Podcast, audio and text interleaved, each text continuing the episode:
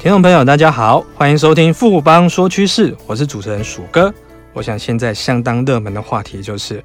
二零一八年大家都说是五 G 的一个起始年，为什么呢？因为像世界杯的足球赛，它就开始启用五 G 的相关设备来做。那究竟五 G 这个东西会给整个市场带怎么样的商机呢？我们今天很荣幸邀请到富邦投顾研究部的分析师刘立忠。来和我们谈谈今年的五 G 商机。立忠好，鼠哥好，各位听众大家好。立忠可不可以先简单跟我们聊一下，说到底什么是五 G 呢？啊，是的，从字面上我们可以看得到，五 G 事实上我们可以直接把它解读为就是第五代的行动通讯系统，也就是我们目前所熟知的四 G 系统的下一代技术的一个标准。那但是我们从技术的演进的这个角度上来看的话，事实上，对我们消费者而言，最大的一个差别，事实上就是传输资料速度的一个改变了。那如果我们以目前全球手机晶片大厂高通的最新的这个实验数据来看的话，在目前所规范的五 G 的这个频谱范围内，实际上我们看到测试的一个数据下载的一个速度，最快事实上已经可以达到四百九十 Mega 一秒钟这样子的一个快速的一个速度哦，比现行的四 G 的速度快上了将近九倍。那如果我们模拟一般的使用者最常用的一些场景来看的话，事实上超过九十 percent 的测试用户，它实际的这个下载速率可以从目前的四 G 大概每秒八 mega 的速度，一次性的大幅跳升到一百 mega 的水准，显见未来五 G 带给我们一般手机使用者最大的改变，事实上就是下载资料的速度变得非常的快了。而在应用的场景的部分，如果我们也同样的是以今年。二零一八年平昌冬奥已经最近所举行的俄罗斯世界杯来做一个实际测试的一个场景，透过五 G 网络的一个支持哦，我们可以看得到过去四 G 时代无法提供的一些观赏的品质，在五 G 的这个网络下都办到了。而根据实际的一个测试的结果，事实上这一次的世界杯提供了四种五 G 的应用服务，包括同步视角、互动时间切片。三百六十度虚拟实境实况转播、全景视角等，这些都是在过去四 G 的这个系统下无法实现的应用。那其他的关于五 G 的定义，值得各位听众关注的一些焦点，大致上有几点哦。那第一个，讯号的低延迟性；第二，可同时支援数万用户同时上网；那再来就是大规模的感测器的网络的部署；最后就是覆盖率会比目前的四 G 系统来有所提高。那么五 G 的出现呢，会对我们的生活产生什么样的改变呢？呃，是的，五 G 的系统其实不仅仅是速度上的一个改变，事实上，因为它技术上具有高频、高速跟相容性高的特性，也将使得万物联网的概念得以实现。那例如结合无线网络、云端运算，也使得未来跨平台的沟通更为容易。而就我们一般使用者的角度来看，就是创造出一个无缝接轨、下载速度快的无线上网环境。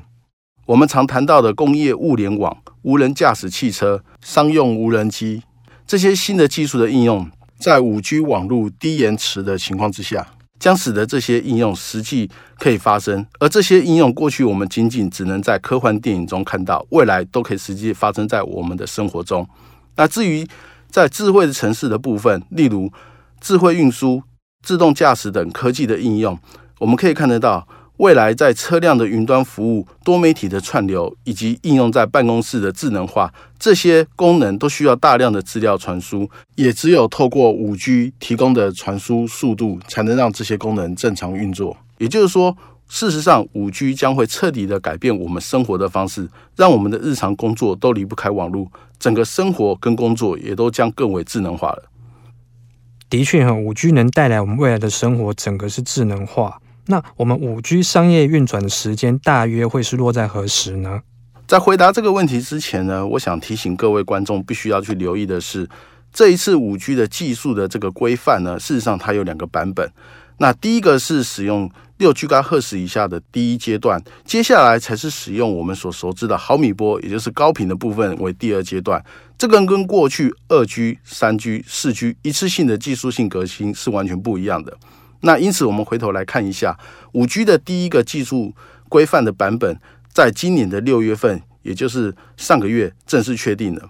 那这个版本基本上已经可以满足五 G 初期的所有商用的需求，已经可以建构出一个完整独立的五 G 系统。因此，我们认为，在六 GHz 以下的五 G 系统最快将会在二零一九年下半年实际商业化，并且跟目前的四 G 系统共存。那至于刚提到的第二阶段，也就是真正将高频技术纳入规范的这个第二阶段，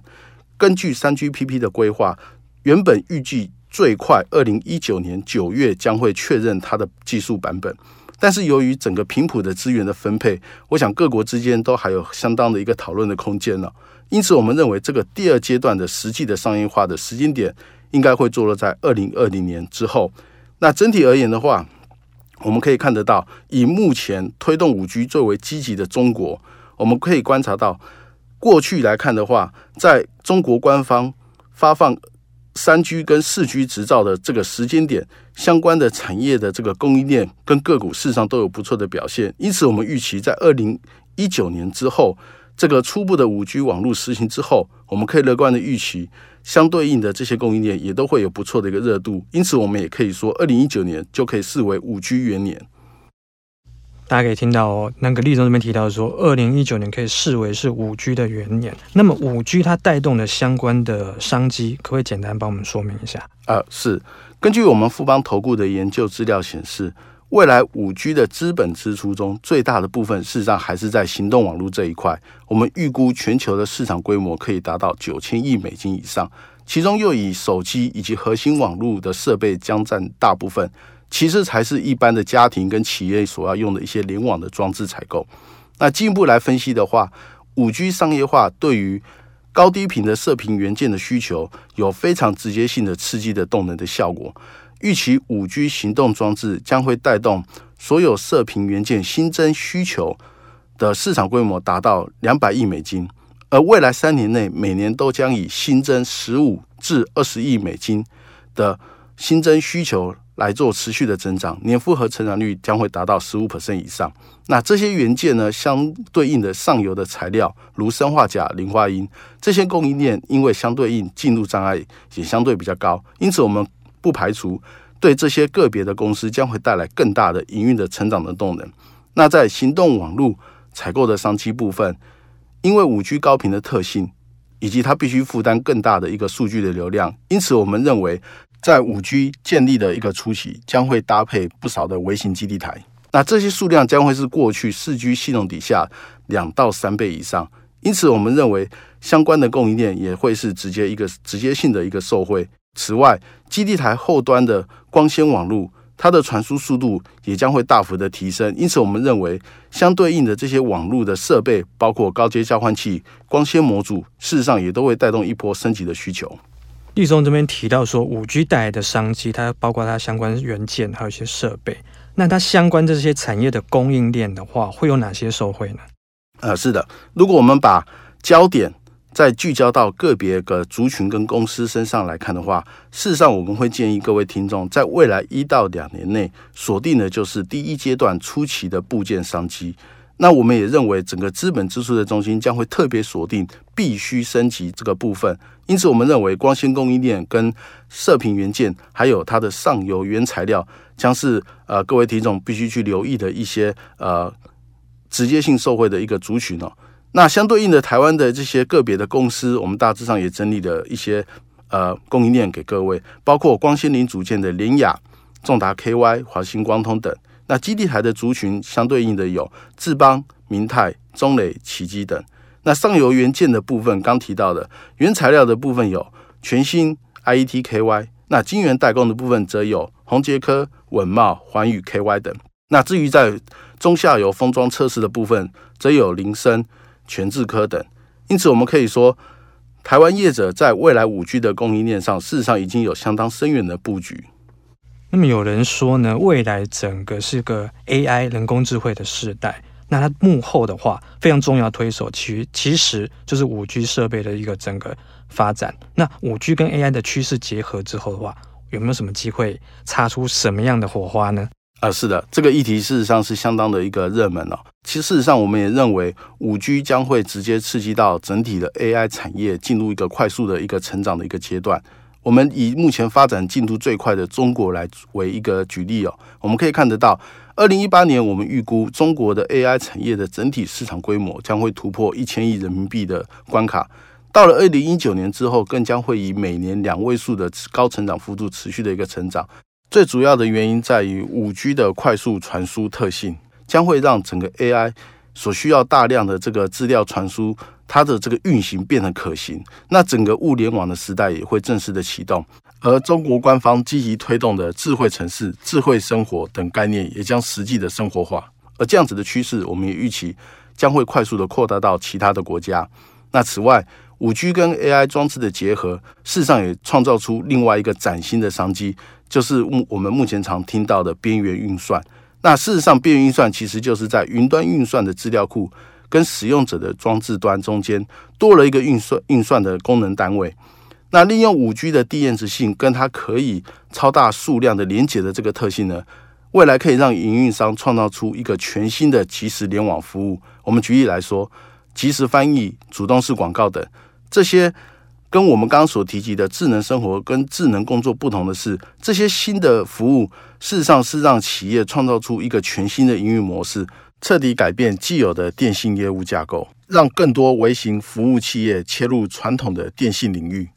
而根据拓扑产业研究院的预估，二零一八年到二零二二年，全球边缘运算相关的市场规模年复合成长率可以达到三十 percent 以上。那借由边缘运算的辅佐，我们可以看得到，整个 AI 跟五 G 的结合，未来可以创造出更多新的企业营运模式，让一般的消费者能够获得更多专属高科技化的即时服务。谢谢立中今天带来这么精彩的看法，谢谢立中，谢谢鼠哥。经过今天的节目呢，我想各位听众对五 G 未来的发展还有相关的商机，应该都比较清楚的认识哦。富邦说趋势，我是鼠哥，我们下周见。